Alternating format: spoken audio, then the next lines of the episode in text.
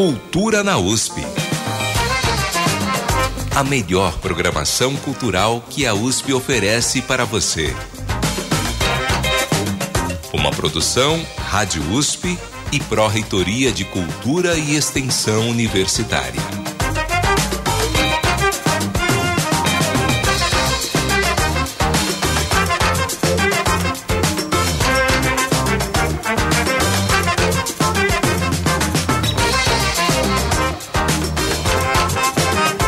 Cultura na USP e hoje mais uma vez trazendo o melhor do que a USP oferece. Estamos juntos todas as quintas-feiras aqui na Rádio USP com agenda, entrevistas e uma série de conteúdos para você aproveitar. Você também pode ouvir os nossos programas pelo Spotify e no site jornal.usp.br e cultura.usp.br. Ouça quando quiser e compartilhe com seus amigos e familiares. Os conteúdos do programa e outras dicas também estão todos os dias no Instagram, arroba Cultura na USP.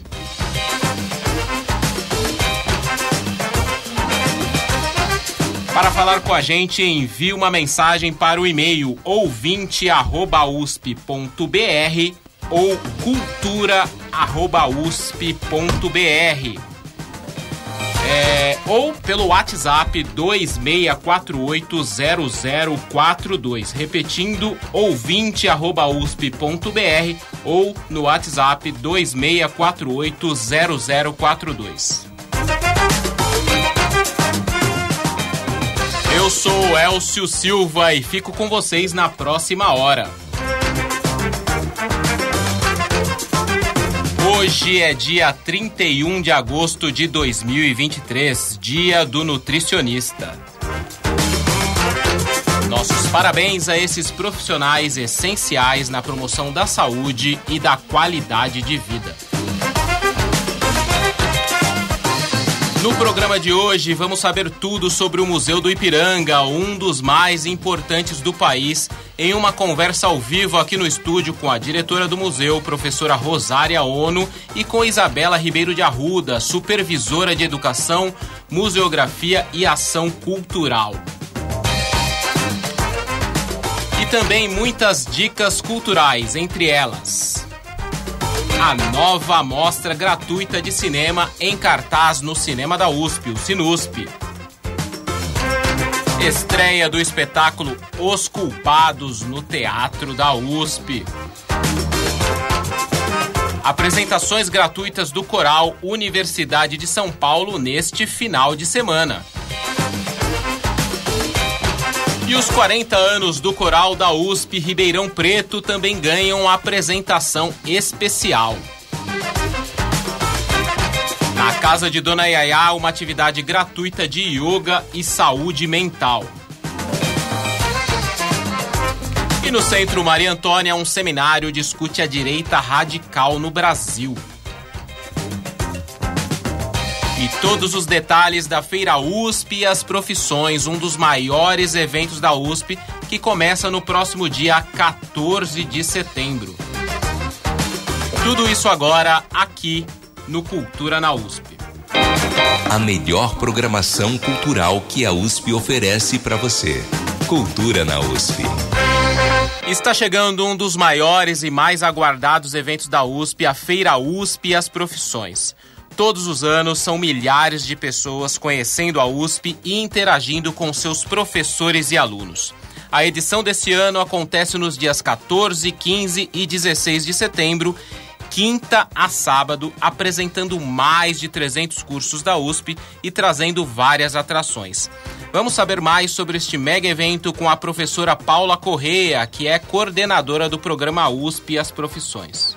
A Feira USP e as Profissões é um dos eventos mais importantes da universidade, que tem como objetivo informar os estudantes de ensino médio e os vestibulandos sobre as formas de ingresso, as carreiras e o mercado de trabalho, as disciplinas e os conteúdos dos cursos que são oferecidos não só na USP da capital, mas também nos demais campi do estado. A feira é gratuita, basta se inscrever, assim como a USP é também gratuita. E após terem ingressado, os nossos estudantes contam hoje com uma ampla rede de apoio oferecida pela nova Pró-Reitoria de Inclusão e Pertencimento. Além de visitar as exposições dos cursos nos grandes pavilhões, o visitante poderá participar de oficinas de orientação profissional que serão oferecidas pelo Instituto de Psicologia da USP e também de salas de bate-papo cujas conversas visam ajudá-lo na sua escolha de carreira. A feira apresentará também um pouco da vida universitária, com shows de música, de física, química, exposições de três de nossos museus e uma célula gigante.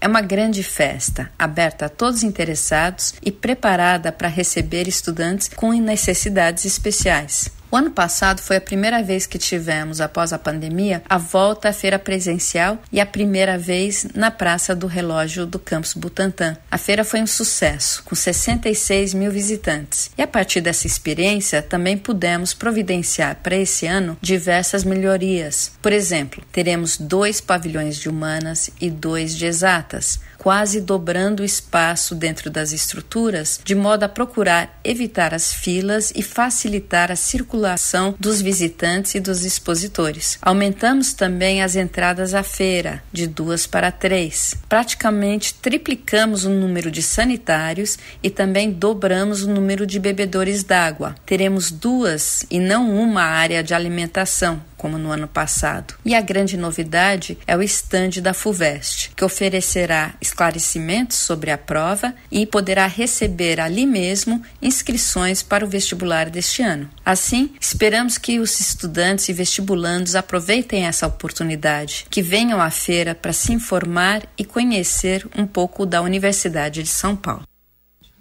Muito obrigado, professora Paula Correia, coordenadora do programa USP e as Profissões. Então, não perca esse evento. Mesmo que você não esteja prestando vestibular, vale a pena conhecer o campus e as atrações da feira. Divulgue também para seus familiares e conhecidos. Repetindo, a Feira USP e as Profissões 2023 acontece no campus Butantã da USP nos dias 14, 15 e 16 de setembro. A participação é totalmente gratuita. O site para mais informações e inscrições é o uspprofissões.usp.br. Repetindo, uspprofissões.br www.usp.br. A gente aproveita para agradecer a parceria do Metrô de São Paulo, em especial a Karina Watanabe Nakao e ao Renan Andrade Silva e toda a equipe de comunicação que ajudou a viabilizar a divulgação deste importante, neste importante modal de deslocamento na cidade com informações sobre a Feira USP e as profissões nas estações, o que ajuda a democratizar a informação entre a população que circula por aí todos os dias. Muito obrigado. E agora nós voltamos para o estúdio e vamos entrevistar aqui duas pessoas muito importantes deste local que nós citamos aí na abertura, que é o Museu do Ipiranga. Então, em setembro de 2022, o Brasil comemorou o bicentenário da independência com a reinauguração do Museu do Ipiranga após um período fechado para uma grande reforma. Agora, um ano depois, vamos receber, vamos saber como tem sido o trabalho deste que é um dos mais importantes museus do país. Vamos também saber um pouco de história e curiosidades, e para isso recebemos aqui no estúdio duas convidadas especiais.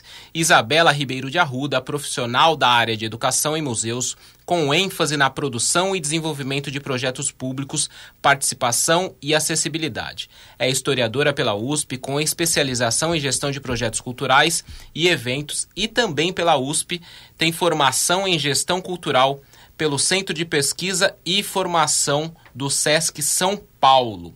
No Museu Paulista da USP é supervisora da seção de Educação, Museografia e Ação Cultural. Seja bem-vinda, Isabela. Muito obrigada. Boa tarde, Elcio. Também recebemos aqui Rosária Ono, ela é a diretora do Museu Paulista, é mestre pela Universidade de Nagoya, no Japão, e doutora em Arquitetura e Urbanismo pela Faculdade de Arquitetura e Urbanismo da USP, onde é professora associada. Em 2020, assumiu o cargo de diretora do Museu Paulista, responsável pela gestão do Museu do Ipiranga e do Museu Republicano de Itu. Seja muito bem-vinda, professora, e obrigado por estar aqui conosco hoje. Obrigada. É, o, o, museu, o museu, na verdade, o nome dele é Museu Paulista, né? Originário é, é, foi, foi o Museu Paulista. Ele é uma instituição, a primeira instituição museológica do Estado de São Paulo. É, fundada em 1893, né? E ela ocupa o edifício do Museu do Ipiranga uh, a partir de 1895. Né? Então, é, nesse, nessa situação, ele ainda não é da Universidade de São Paulo, ele passa a ser da Universidade de São Paulo a partir de 1963. Né? O museu, é, ele então ocupa um edifício que não era para ser museu, era para ser um monumento à independência, é, e um edifício que foi é, planejado é, numa época anterior à, República, no, no, período ainda do Império. Né? E ele é inaugurado, finalizado e inaugurado no, já no início do, do, do período republicano, né?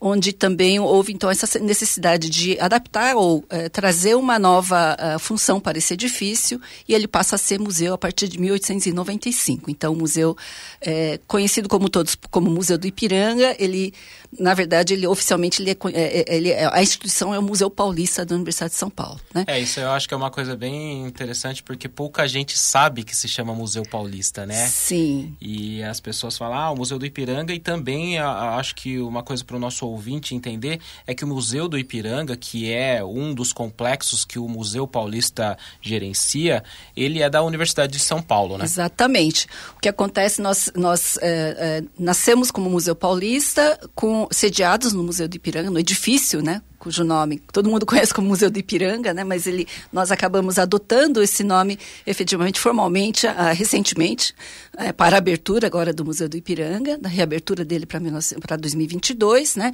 E ao longo dessa história nós também incorporamos, em 1923, o Museu de Itu, o Museu Republicano Convenção de Itu, que é um outro museu lá na cidade de Itu, sediado num edifício histórico, onde foi também, é, foi marco de uma outra, é, uma, um outro, um outro é, uma data histórica também, né, que é a primeira convenção republicana, né, que ocorreu na, naquele edifício. Então, a gente tem hoje dois edifícios sede expositivo, um em Itu e o Museu do Ipiranga na cidade de São Paulo. Além dele, deles, né, nós temos, na verdade, uma série de outros edifícios que abrigam tanto os acervos, né, é, porque a, a, a, porcentagem do acervo exposto é muito menor do que o do total que nós temos, né? cerca de 1, 2% do que nós temos é que estão expostos. Né?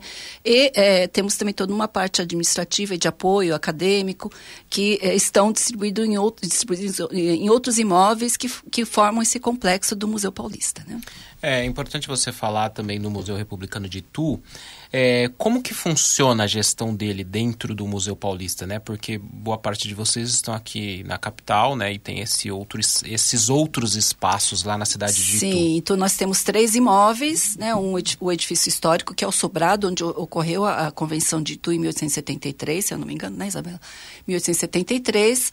É, e ele, é, além deles, nós temos, na verdade, um corpo de, de técnicos e funcionários, servidores, né? E, e técnicos que é, trabalham moram na região e, e, e, são servidores da universidade que estão localizados, sediados em Itu. Né? E temos uma supervisão é, é de, uma, de, de um, uma supervisão docente, um cura, uma curadoria, né, que é responsável é, pela, pelas exposições e pela gestão dos acervos que, que estão lá, né, é, que faz, faz parte do corpo docente aqui do, uh, na, na, cidade de São Paulo, que, são, que faz parte do grupo de professores, curadores e pesquisadores da, do Museu Paulista. E como que aconteceu essa vinda dele para a USP? Foi uma, é, um, acho que foi um decreto, na verdade, na época é, do Estado, né, onde houve o próprio diretor do Museu Paulista na época, é, Alfonso Toné, ele fez um, um, trabalho, um esforço grande para que fosse, que aquela casa, o, o, que o edifício histórico fosse protegido e uma forma de fazer isso era transformá-lo no museu, né? Porque existe toda essa questão da gente tentar preservar esses pontos, esses monumentos históricos, essas, essas, essas, uh, essas, esses, essas edificações que marcam, né, algum momento da história do Brasil, né? E, e se via naquela época que era um, uma, um marco importante que precisaria ser, precisaria ser é, preservado preservado. Né? E o Museu Paulista, ainda como um dos poucos museus da cidade de São Paulo, do Estado, na verdade, um museu estadual, houve um exercício muito é, próximo aos, ao governo do Estado, né, para que se fizesse a aquisição daquele, daquele edifício e o uh, transformasse em museu. Né? É importante você falar isso, porque recentemente nós tivemos a vinda aqui da professora Flávia Brito do Nascimento, do Centro de Preservação Cultural da USP, Sim. e ela falou exatamente sobre os patrimônios culturais, né, uhum. né, históricos, não só edifícios, mas também tudo que é compreende ao patrimônio cultural. E eu acho que quando tem uma gestão assim, é muito mais fácil você conseguir preservar, né, esses, esses monumentos, esses locais mais históricos, né? Sim, é porque, é importante, né? Porque em alguns casos, eu acredito que não seja o caso do Museu Republicano de Itu, é, quando não é um, um, bem tombado, é muito mais difícil você conseguir manter né, em determinadas situações. Sim. Sim. É, de fato, no caso, então, a gente é, se associa a duas, dois momentos importantes da história do Brasil, né? Que é a independência né, e um marco também, que é essa reunião, a primeira convenção republicana, né? Ainda durante o período do Império, né? São, são dois marcos importantes para a cidade, não, não para o Estado de São Paulo, no, na, naquela época, para o próprio governo do Estado de São Paulo mo mostrar a força, né? da política do Estado de São Paulo no Brasil com essa, com essa convenção, né? E agora vamos para todo esse processo de reforma que voltando aqui para São Paulo, que o Museu do Ipiranga passou, como foi esse processo e o trabalho durante esses anos em que esteve fechado com o público, né? Quais foram os principais desafios e como foi possível superá-los, Isabela? Então, Elcio, é, foram nove anos de fechamento, né? Foi um período extenso que nós enfrentamos para que fosse possível, né, lidar com todas as frentes de trabalho necessárias para a reabertura do museu em 2022, né? Tanto o trabalho arquitetônico quanto as novas exposições também. E durante esse período de fechamento, as equipes do museu continuaram engajadas em várias estratégias é, para que as ações de não só de preservação do acervo, mas também o compromisso de realizar ações com os públicos da instituição também se mantivesse, né? Então, tanto do ponto de vista da nossa vinculação com a própria universidade, né? Então, as disciplinas, as, os cursos de extensão e etc., mas também nas nossas programações culturais, parcerias com outras instituições, exposições em outros espaços e ações educativas, tanto no nosso espaço que, que nós tínhamos nos arredores do museu, no próprio Parque da Independência, mas também em outras, é, outros espaços, né? Então, a gente chegou a realizar ações em diversos espaços espaços da cidade, em parcerias com instituições de caráter diferentes também. E após a reabertura, a gente vê que está completando um ano aí de reabertura, que o interesse do público se mantém altíssimo, com grande procura por ingressos, né, filas aí. É, a, que vocês acreditam esse interesse e, afinal, o brasileiro se interessa por história, ao contrário do que se diz? Eu acho que é uma observação muito interessante, porque claro, por um lado nós temos uma demanda reprimida de nove anos, né? Então a reabertura do museu era algo muito aguardado por, por parte significativa da população, não só de São Paulo, né? Acho que há uma escala mais ampla do que isso, né? Não só o Estado, inclusive, acho que nacionalmente. Mas nós também percebemos que é, o trabalho que nós conseguimos realizar, né? Em associação com muitos grupos diferentes também, né? A gente conseguiu, ainda que numa escala, na escala que era possível ser feito, né? Enfim, a gente é, entrou em diálogo com diversos grupos sociais para entender as suas expectativas a respeito da reabertura do museu, dos conteúdos das exposições, etc., além do próprio trabalho de comunicação né, que a gente vem fazendo, tem mostrado para o público de uma maneira contínua quais são é, as características do museu que se mantiveram, né, que estão associadas à própria memória afetiva que as pessoas têm do Museu do Ipiranga. Né, muitas visitaram na infância, com as suas famílias ou com a escola, né, em outros contextos, mas também o que nós temos de novos aspectos né, nessa reabertura. Então, as, as mudanças da área de ampliação, né, a nossa grande área de acolhimento que recebe hoje os visitantes de uma maneira bastante qualificada que nós não tínhamos até então, né, dentro do edifício histórico, e também outros recursos é, de visitação, como os próprios recursos de acessibilidade e, e tantos outros é, que estão disponíveis na experiência de visita, como o Mirante e tantos outros. E, e esse público, quando chega, tem muita gente que está indo pela primeira vez, vocês observam isso? Como que funciona? Vocês têm um gerenciamento lá? Das pessoas que estão indo Eles deixam os relatos? Como que é, é tem sido essas visitas? É, eu acho que é bastante é, diversa essa reação, né? Porque nós temos muitas pessoas que estão visitando pela primeira vez, principalmente pelo período de fechamento, né? Então, nove anos, se a gente for pensar que muitas pessoas visitaram o museu com, com as escolas, né? Uma parcela significativa do público, nove anos corresponde exatamente ao, ao, ao número de anos que as pessoas ficam no ensino fundamental atualmente, né? Então, é quase que uma geração escolar, né? Que não teve esse momento, né, de visita ao museu durante o ensino fundamental. Ou crianças, enfim, né, crianças que nasceram, o museu já estava fechado, né, então é, não tiveram essa possibilidade. Mas, ao mesmo tempo, há uma, uma outra reação que é das pessoas que estão retornando, né, que vieram, não necessariamente vieram né, pouco antes do fechamento, mas vieram muitos anos atrás, vieram né, também com suas famílias, nos seus contextos pessoais, e que hoje é, revisitam o museu e buscam identificar aquilo que elas reconhecem dessa primeira experiência, mas também manifestam né, suas, suas curiosidades ou estranhamentos com as mudanças e com o que, enfim, a gente realizou de diferente, porque o acervo do museu, como a Rosária mencionou, ele é um acervo muito extenso, né? Então, a gente tem uma parcela é, pequena de todo o acervo que faz parte da instituição e que está exposta, né? Isso faz parte do trabalho de curadoria. Então, essas alterações, elas são, enfim, é, recorrentes numa instituição museológica, mas é necessário que a gente dialogue com o público para explicar por que, que elas acontecem.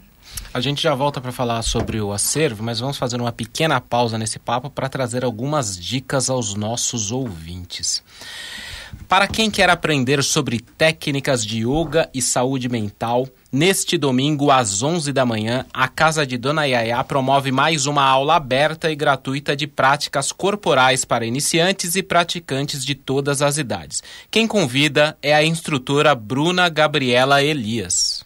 Namastê! Abrindo a programação mensal do Centro de Preservação Cultural da Universidade de São Paulo, a Casa da Dona Yaya, nós teremos mais uma aula de Hatha Yoga comigo no dia 3 de setembro, às 11 horas da manhã. Lembrando que você não precisa trazer nada, é só vestir uma roupa confortável e comparecer no local.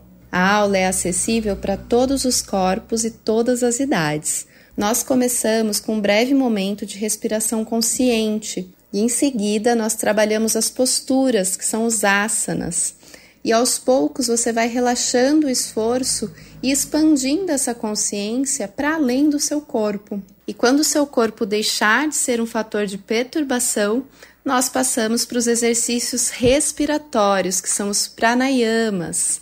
Então, quando a respiração e a energia vital estiverem estabilizadas, nós vamos finalmente para as práticas meditativas.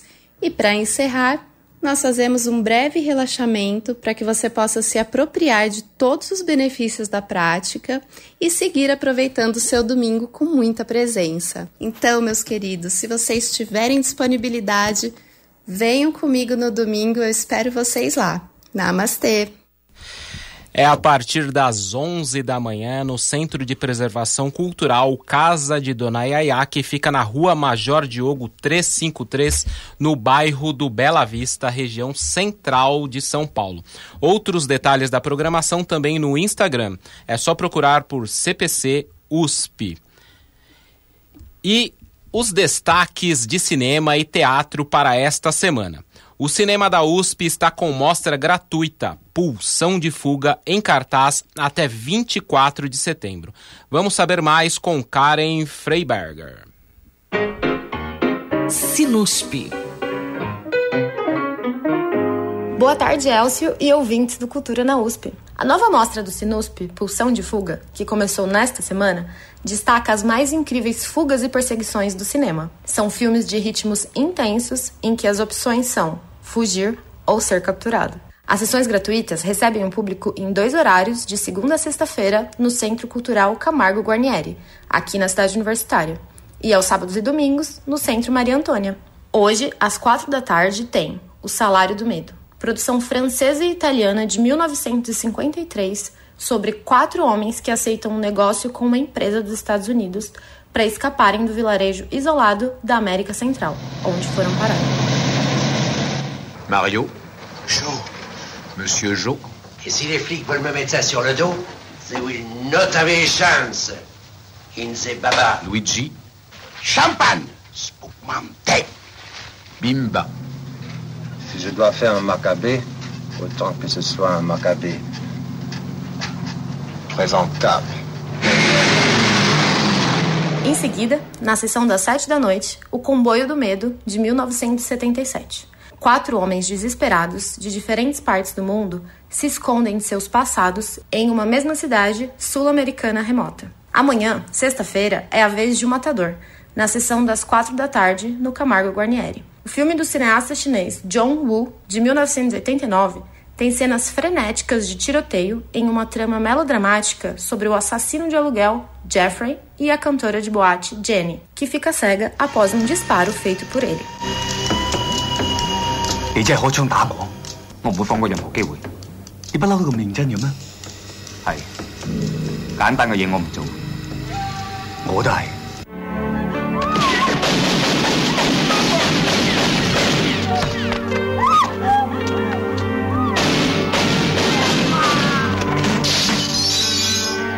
Encerrando a programação da semana na nova sala do Camargo Guarnieri, na sexta tem Sonhos da Ópera de Pequim, também de Hong Kong, de 1986. Em meio à aventura, uma narrativa sobre a política chinesa e as tensões políticas de Pequim em 1913, com destaque para o papel da mulher na sociedade da época. 如果所有当官的都是你这种想法，那我们还要什么政府呢？我就是这样，谁不服从就一枪打死他， 谁再胡说我就毙了他。爸爸，爸爸，爸爸！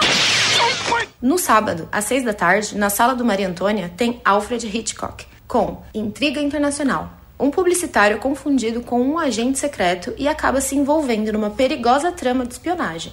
Ele luta para provar sua inocência e, ao mesmo tempo, escapar da polícia e dos criminosos à sua procura. Page Mr. Lester Townsend, please. Certainly, Mr. Kaplan. Mr. Townsend of Unipo. Mr. Townsend of Unipo. Please call at the communications desk of the public lounge. Miss Knox of Salon. United States Page Secretary, me. please. Mr. Kaplan, Yes? you wanted to see Mr. Townsend. Yes. This is Mr. Townsend. Well, there must be some mistake. Mr. Lester Townsend? That's me. What can I do for you? No domingo, a mostra Pulsão de Fuga continua no Sinusp do Maria Antônia, com a produção norte-americana A General, de 1926. Durante a Guerra Civil Americana, soldados do norte roubam uma locomotiva de um maquinista com a amada dele a bordo. Sozinho, ele deve fazer de tudo para recuperar o veículo e resgatar a donzela.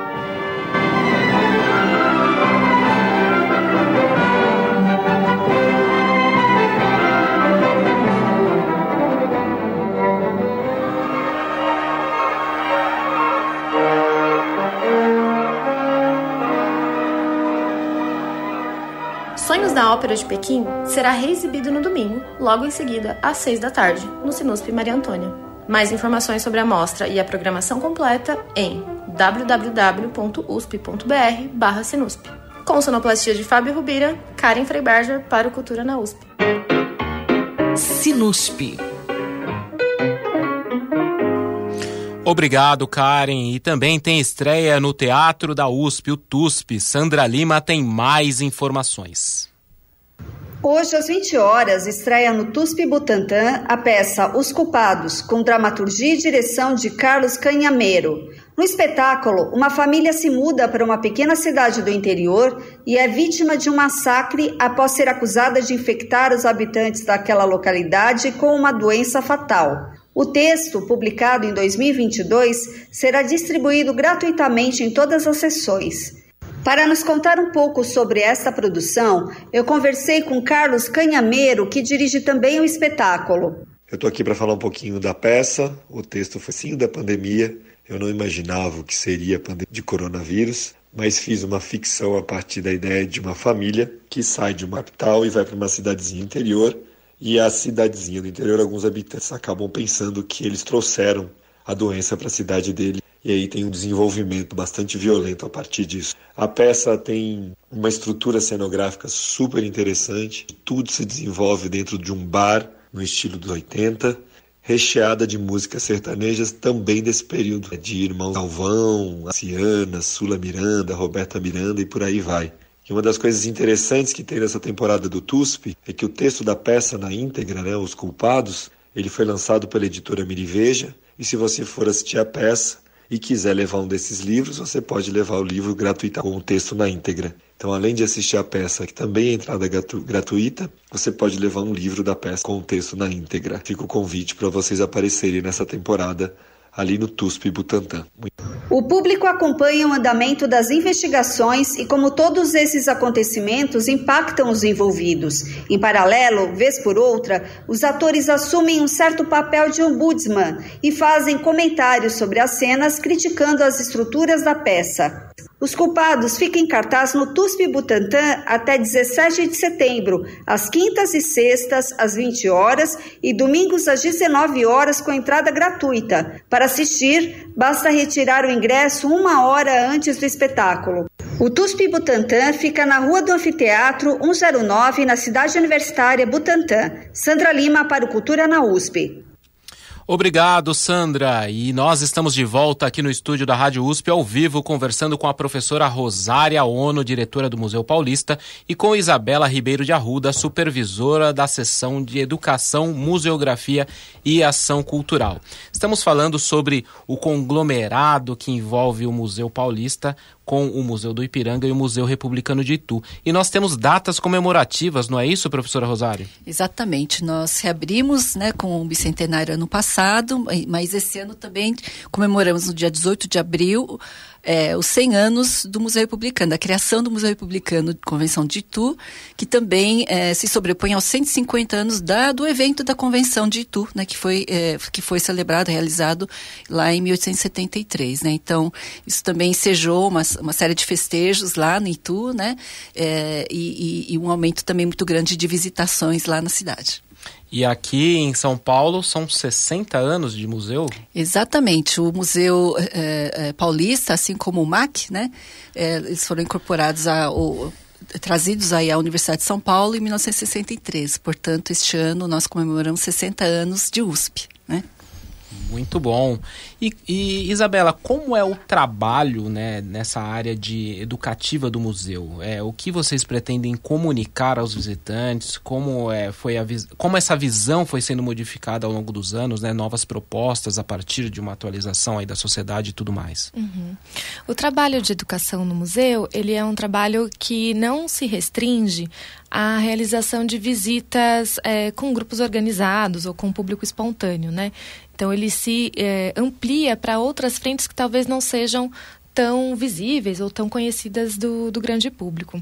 Então, além das estratégias de mediação, né, da, do recebimento, da criação de estratégias de mediação com esses perfis tão diversos, o trabalho de educação também envolve a produção de materiais pedagógicos, a participação no processo de concepção das exposições, né, então, desde o seu início, desde as primeiras é, reuniões com curadoria, é, com as equipes técnicas de outras áreas, como conservação, museografia, etc., a equipe de educação também está envolvida, e a realização realização de pesquisas de público para compreender não só o perfil de visitação do museu, mas a própria maneira como os públicos se relacionam com, esses espaços, com esses conteúdos, com os nossos recursos expositivos. É, porque a gente antigamente tinha uma visão de museu que era tudo muito, você não podia tocar, tudo muito parado, e hoje em uhum. dia tudo isso mudou, né? Sim. Ao longo do projeto, né, de reabertura do museu, né, do projeto, agora falando das próprias exposições, é, foi um trabalho bastante intenso, né, que foi realizado e que a gente contou é, justamente com essa relação muito aproximada, né, entre a curadoria, o projeto é, expositivo e a equipe de educação também. Então, é, nas exposições, nós temos, por exemplo, né, mais de 60 recursos multimídias disponíveis ao público, dialogando com, com a curadoria de cada uma das 11 exposições de longa duração. Esses multimídias mídias tiveram toda uma avaliação quanto à linguagem, quanto às, às animações, aos conteúdos, a inserção de recursos de acessibilidade, a avaliação de, da, da forma de navegação nesses multimídias. Então, parece é, um recurso que passa despercebido, né? A quantidade de trabalho de profissionais que estão envolvidos na produção de um recurso como esse, mas esse é um trabalho desenvolvido. E além disso, a gente também tem nas exposições de longa duração quase 400 itens disponíveis é, para o manuseio do público, né? Que nós chamamos de recursos recursos multissensoriais. Então, essa frente de acessibilidade também é uma diretriz bastante importante para o museu, né, a partir da sua reabertura, pensando nesse compromisso com a diversidade de públicos que compõem, no fundo, né, compõem a própria sociedade onde a gente está inserido. Então, não são recursos que estão é, Uh, disponíveis apenas para pessoas com deficiência, mas são recursos que são compartilhados e que podem ser manuseados, né, tateados por todos os públicos que visitam o museu. E agora falando um pouco de 7 de setembro, comemoramos na semana que vem, talvez seja a data mais ligada ao museu, né? O que se sabe de fato sobre esse episódio e como o museu lida com as narrativas dessa data? já que hoje em dia há divergência sobre aquela narrativa tradicional, retratada inclusive na imagem clássica do famoso quadro Independência ou Morte de Pedro Américo, exposto no museu. O que vocês poderiam falar sobre isso, sobre essas novas, esses novos pensamentos atuais? É, acho que esse é, uma, é um tema né, que sempre está associado ao Museu do Ipiranga de alguma maneira por conta do imaginário que o próprio edifício né, tem sobre, sobre enfim, os visitantes, a população como um todo. É, é muito comum, inclusive, que a gente escute que o próprio edifício tem alguma ligação direta com a família real, que ele teria servido de moradia, né? Mas como a gente estava fa falando no primeiro bloco aqui né, do, do programa, esse edifício ele foi construído para celebrar essa memória da independência, né? Muito tempo depois do episódio episódio do 7 de setembro de 1822, que foi se convencionando ao longo do século XIX como a data né, que marca a independência do Brasil. Né? Inclusive, no âmbito do bicentenário, a gente teve muitas discussões sobre o quanto o 7 de setembro também é uma data construída, né? o quanto a independência é um processo que se deu em vários lugares, em diversos momentos, e que se consolida é, na Bahia, né? com 2 de julho de 1823. Mas voltando ao, ao Ipiranga, né? acho que a obra é, mais conhecida do museu, além do próprio edifício, é a pintura Independência ou Morte, e ela é tratada né, do ponto de vista da curadoria né, e das próprias ações educativas como uma obra é, que foi é, fruto do seu tempo, né, do próprio final do século XIX, praticamente simultânea à construção do edifício do museu, e ela é uma representação, uma alegoria né, desse episódio. Ela não pretendeu ser uma, um retrato fiel da realidade, no sentido de que o episódio do 7 de setembro aconteceu daquela forma. Mas ela é uma, espécie de homenagem né, a esse episódio para que ele ficasse, é, fosse celebrado na memória do país como algo digno né, do, do acontecimento que ela pretende representar. Só que ao longo dos anos, das décadas, ela foi tão veiculada em livros didáticos, em filmes, né, foi rea, reapropriada de diversas maneiras, até mesmo em memes. Hoje em dia a gente vira e mexe recebe um meme com Independência ou Morte, que que ela acabou é, se colando né, ao imaginário como o, o, fato como teria acontecido. E a gente discute o quanto ela é uma representação. Né? Não, não se trata de uma verdade ou de uma mentira a ser combatida, mas de uma representação que tem uma mensagem proposta é, por trás dela. Aliás, como tudo, né? A gente tem que interpretar essas coisas. E agora tem, eu acho que uma exposição que eu acho que é muito importante, ainda em diálogo com essa questão, que vocês estão com uma exposição permanente lá, passados imaginados, né? Eu acho que é importante, talvez a professora Rosário poderia falar, é, porque essa exposição especificamente trata muito dessa questão da visão elitista que eles tinham e desvalorizava a presença dos indígenas e negros no passado brasileiro. Como é a, o público acompanha essa exposição e como ele pode perceber as nuances e as diferenças de como era o pensamento daquela época e como estão as mudanças atuais? É, essa parte, da, essa exposição especificamente, ela, ela tem toda uma coleção iconográfica, né? Pinturas várias, né? Retratadas ao, ao longo do período, né? Muitas delas é, é, trazendo especificamente, são encomendas realizadas de, efetivamente para marcar, né? A Fundação uh, de São Vicente, tem vários temas ali que são recorrentes para marcar épocas e, da história, né? Também como estou dizendo, são encomendas, né, que tem, tinha ali um propósito, né, é, e a gente mostra elas como são, mas o que nós temos, como a Isabela já comentou, né, são recursos de multimídia, outros recursos para explicar um pouquinho, né, uma, é, é, como a gente pode ler aquilo né? Como a gente pode interpretar aquelas atualmente aquela como a gente lê aqueles aquelas uh, pinturas, né? Como podemos entender, como o que a gente pode ouvir inclusive de depoimentos, né? De, da, da, da voz do indígena, do, do negro, né? Das, dos escravos, né? Então a gente é, é, ouve ali uma, uma, na curadoria sempre uma uh, uma uma um cuidado né, de trazer essas questões, de tra trazer as outras vozes, né, que as pinturas não trazem. Né? Elas trazem uma, uma retratação de uma visão da época que ela foi é, encomendada por uma elite, né, por uma, uma classe social que fez aquela encomenda para os pintores. Né? Então, é, eu acho que é importante uma... até isso que você está falando, porque às vezes muita gente fala, ah, quando você procura uma nova visão e traz essa nova visão, as pessoas, ah, vocês estão querendo apagar a história. Eu já ouvi casos assim, né? Não sei se vocês uhum. recebem uhum. mensagens desse tipo. Então, mas é, é uma questão de que é uma representação daquela época, né? De como as pessoas lidavam com aquela época, como vocês estão falando. E essa exposição especificamente, eu acho que ela trata bastante disso, né? Passados imaginados. Né? Sim, sim. É o que é uma, é, é, a gente sempre fala. Aquilo não é a fotografia, não é o retrato, né? É uma, é uma representação, né? De um ponto de vista, de uma de uma, de uma, de uma época e de uma é, classe social, de uma população, né? De uma é, que não é, é, não era é, que é, que é, que é a, a governante, né, a, a, classe dominante da época, né, então a gente, é, lá a gente se apagam, né, todas as outras vozes, né, então a gente entende dessa forma hoje, né. E agora falando de acervo, professora Rosária, o, o Museu Paulista, ele tem um acervo inimaginável aí e o público vê as exposições e acha que está tudo ali, mas como é a conservação, como vocês guardam esse acervo, não só do Museu do Ipiranga, como também no Museu Republicano de Itu. Sim, nós temos uma quantidade enorme de acervos guardados, é, separados por tipo, tipologia. Então, nós temos uma série de mobiliários, é, temos fotografias, temos objetos do dia a dia de uso pessoal, é, temos é, é, vestimentas, que mais temos é, numismática, numismática, né, que moedas, selos, notas é, brinquedos, né? São várias tipologias, né? É, que retratam, na verdade, a, a coleção retrata muito é, o dia a dia da sociedade, a história né, da sociedade vista por objetos, pelos objetos desde ali do século, no final do século XIX, né, que quando o museu é, é inaugurado e começa a, essa coleção né, de, de, elementos, até lembrar, na verdade, o museu, quando ele foi fundado, ele era um museu é, de ciências naturais, então ele tinha outras, várias outras coleções de zoologia, de etnologia, de arqueologia, de botânica, né? Essas coleções, ao longo do, do século XX, elas foram é, é, separadas, levadas para outras instituições especializadas, por exemplo, o Museu de Zoologia da Universidade de São Paulo, que é nosso vizinho ali no Ipiranga, né? Ele é um dos museus que se, se separou, a coleção foi separada do Museu Paulista, do Museu do Ipiranga, né? Então nós temos várias coleções, elas estão guardadas separadas por tipo, como eu disse, né?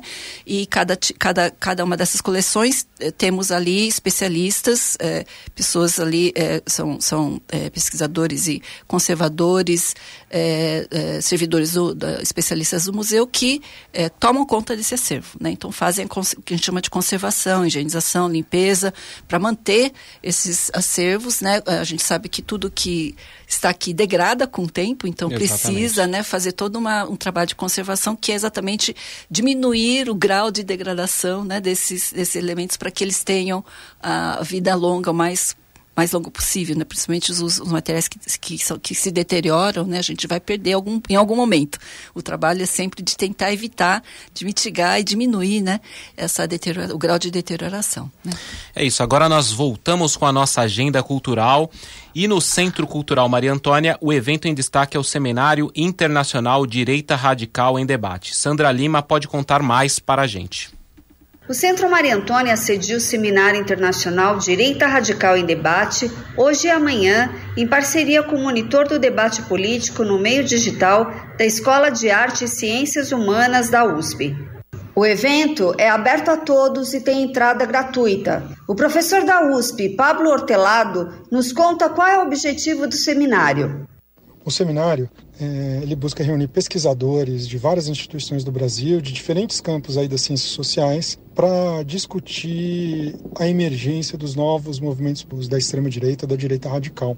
Ele é um, um eles propõem um, um, ao mesmo tempo ser um espaço de interlocução com o público em geral que está interessado nessa temática, mas também um espaço troca de resultado de pesquisa entre pesquisadores dessas diferentes instituições. É, além de apresentar resultado da pesquisa que vem desses grupos de pesquisa, o seminário também tenta debater algumas questões estruturantes. Por que é que esse fenômeno da ascensão da extrema direita aconteceu agora, nesse momento, né? E que que condições é, foram reunidas agora que fizeram com que esse fenômeno aparecesse em diferentes lugares do mundo, no Brasil, nos Estados Unidos, na Hungria, na Polônia, em outros países. É, ele busca também entender como a gente conceitualizar esse fenômeno. Né? Tem categorias antigas das ciências sociais, autoritarismo, fascismo, é, populismo. Elas são categorias adequadas ou existem especificidades do fenômeno contemporâneo que faz com que esses termos não sejam adequados? São essas questões que a gente vai tratar aí em três dias de atividades no Centro Cultural Maria Antônia. Agora à tarde, a partir das 14h30, acontece a mesa Populismo, Fascismo, Autoritarismo com o professor da Faculdade de Filosofia, Letras e Ciências Humanas da USP, André Singer, Camila Rocha, pesquisadora do Centro Brasileiro de Análise e Planejamento, SEBRAP, e de Rodrigo Nunes, professor da University of Essex, na Inglaterra. Amanhã, 1 de setembro, a partir das 10 horas, segue o painel Raízes e Consequências da Direita Radical, com o professor da Faculdade de Direito da USP, Conrado Ubner Mendes, Michel German, da Universidade Federal do Rio de Janeiro, e Pedro Arantes, da Universidade Federal de São Paulo. À tarde, a partir das 14h30, o encerramento é com a mesa Por que Agora? E terá como expositores Eduardo Costa Pinto, professor da Universidade Federal do Rio de Janeiro, Guilherme Casarões, da Escola de Administração de Empresas de São Paulo, da Fundação Getúlio Vargas, e Letícia Cesarino, professora do Centro de Filosofia e Ciências Humanas da Universidade Federal de Santa Catarina. A entrada é gratuita e o Centro Maria Antônia fica na Rua Maria Antônia 294, na região central da cidade de São Paulo. Sandra Lima, para o Cultura na USP. Assunto importante e atual, ótima dica para quem quer entender melhor o Brasil que vivemos. E tem apresentações gratuitas do Coralusp neste final de semana. Mais detalhes com Fábio Rubira.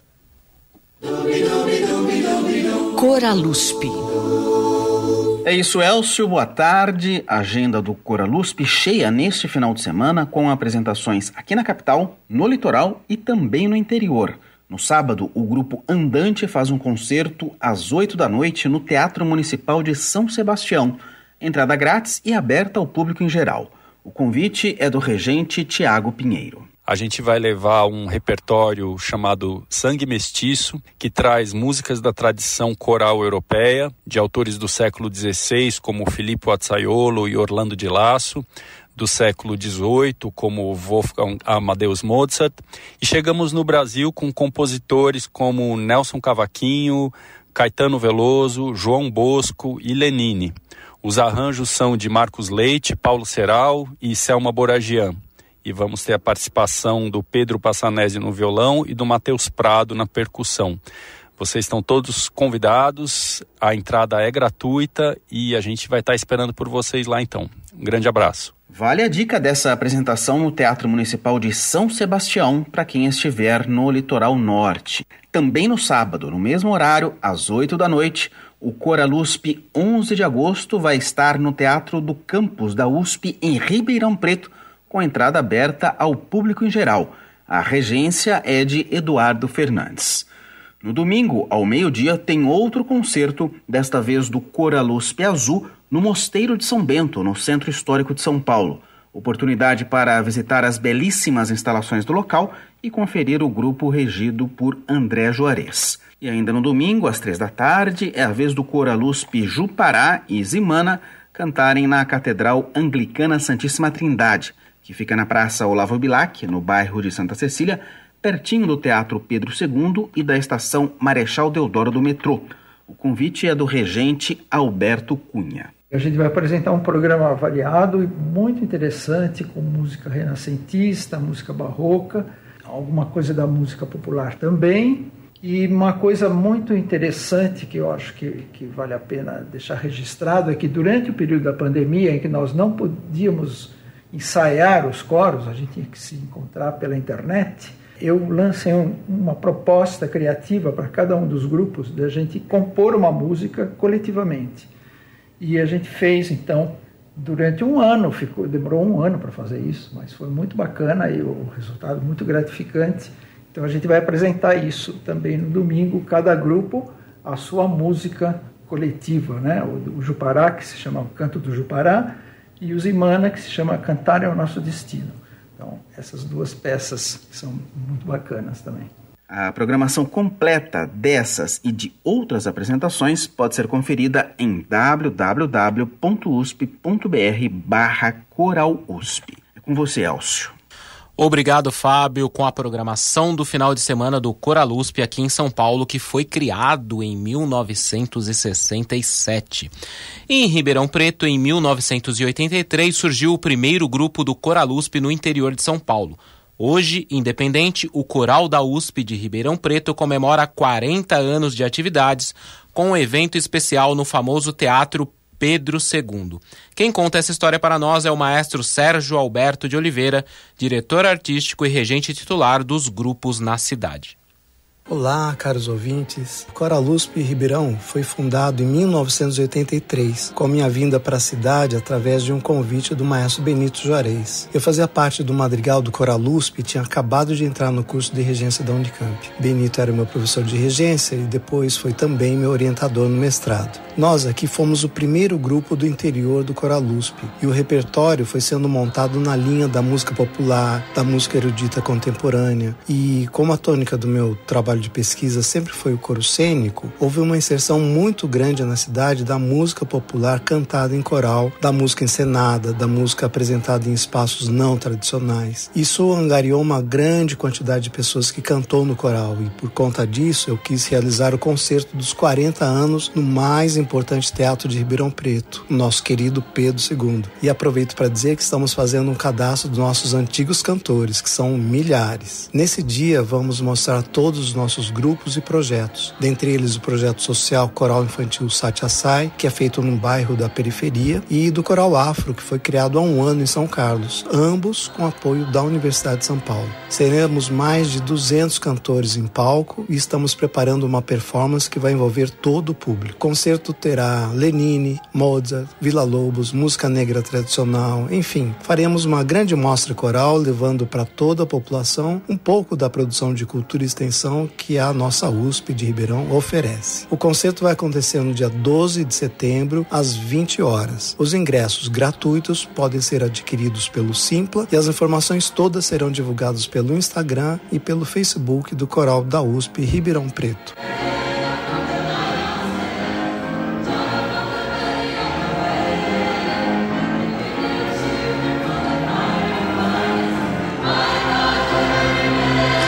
Muito sucesso nas comemorações, maestro Sérgio. Só lembrando que a apresentação gratuita será no dia 12 de setembro, às 20 horas, no Teatro Pedro II, na região central da cidade de Ribeirão Preto.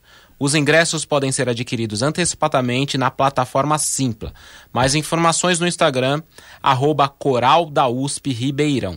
Você também pode conferir uma reportagem em cultura.usp.br. E estamos de volta aqui no estúdio falando com a diretora do Museu do Ipiranga, Rosária Ono, e com a supervisora da Seção de Educação, Museografia e Ação Cultural, Isabela Ribeiro de Arruda, que são nossas convidadas. Agora, estamos chegando a um momento final aqui do Cultura na USP. Eu gostaria de saber qual é a programação para essa data tão especial, que é o dia 7 de setembro. O que, que vocês estão programando aí para o nosso público? Essa programação, Elsa, ela foi construída é, por meio de uma parceria que a gente é muito, enfim, feliz, né, de ter realizado com o Sesc São Paulo, né, principalmente a unidade Ipiranga, e também o, a Secretaria do Verde e Meio Ambiente e a Secretaria Municipal de Turismo. Então, além do museu, a gente tem esses outros parceiros também. E essa programação, ela é composta pela visitação a três exposições de longa duração do museu, então Passados Imaginados, que você já mencionou, para entender o museu e uma história do Brasil. Nós teremos também no Salão Nobre, que é onde nós temos a, a pintura Independência ou Morte, é, a, a, gente chamou né, de pílulas de mediação ou conversas né, breves sobre essa pintura especificamente. E na área externa nós teremos uma, uma apresentação do Coral USP, justamente, que a gente ouviu agora há pouco aqui no programa, com uma apresentação em frente ao museu, na nossa escadaria monumental, que abre a programação na área externa do Parque Independência.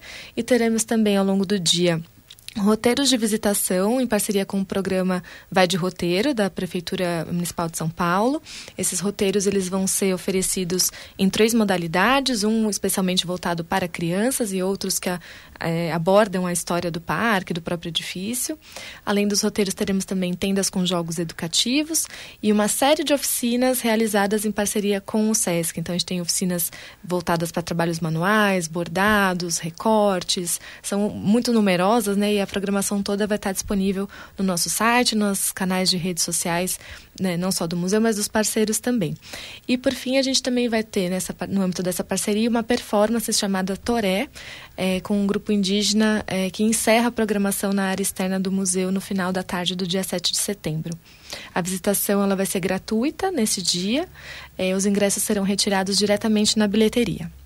Perfeito. Só lembrando aos ouvintes que o Museu do Ipiranga fica na Rua dos Patriotas, número 100, no Ipiranga, e a visitação é de terça a domingo, das 10 às 17 horas. Os ingressos podem ser agendados pelo site museu doipiranga.org.br e para os dias com gratuidade é diretamente na bilheteria que é de quarta e domingo, tá certo? É todas as quartas-feiras e no primeiro domingo do mês, além do feriado do 7 de setembro e do 25 de janeiro, que é aniversário da cidade de São Paulo. É isso, e o Museu Republicano de Itu fica na rua Barão de Itaim 67, no Centro Histórico, na Estância Turística de Itu, com visitação de segunda a sexta, das 10 às 17 horas. Vale muito a pena a visita. Eu gostaria de agradecer muito a presença de vocês. Foi muito bom ter vocês aqui falando um pouco sobre esse museu tão importante aqui da nossa cidade de São Paulo, do nosso país. Então eu acho que é, é, é, muito bom o público poder conhecer um pouco mais de como funciona para além das exposições e a gestão do Museu Paulista tem sido muito importante para a Universidade de São Paulo e para o país. Muito obrigado, professora Rosário. Muito obrigado, Isabela. Obrigada, Obrigada pelo convite. Obrigada pelo convite. Estamos chegando ao fim de mais um programa Cultura na USP. Agradecemos a audiência de vocês e esperamos que aproveitem muito as nossas dicas de hoje. Se você perdeu alguma informação, essa e outras notícias estão disponíveis em cultura.usp.br e no Instagram, arroba Cultura na USP. Todos os nossos programas estão disponíveis também no Spotify para você ouvir quando quiser e compartilhar com os amigos. O Cultura na USP de hoje foi apresentado por mim, Elcio Silva, com trabalhos técnicos de Benê Ribeiro e produção e reportagens de Michel Setinick, Karen Freiberger, Fábio Rubira e Sandra Lima. Na próxima semana, em virtude do feriado de 7 de setembro, não teremos a edição ao vivo, mas nos encontramos novamente ao vivo na quinta-feira, dia 14 de setembro, com mais novidades ao meio-dia, aqui na Rádio USP. Você ouviu Cultura na USP. A melhor programação cultural que a USP oferece para você. Uma produção Rádio USP e Pró-Reitoria de Cultura e Extensão Universitária. Cultura na USP.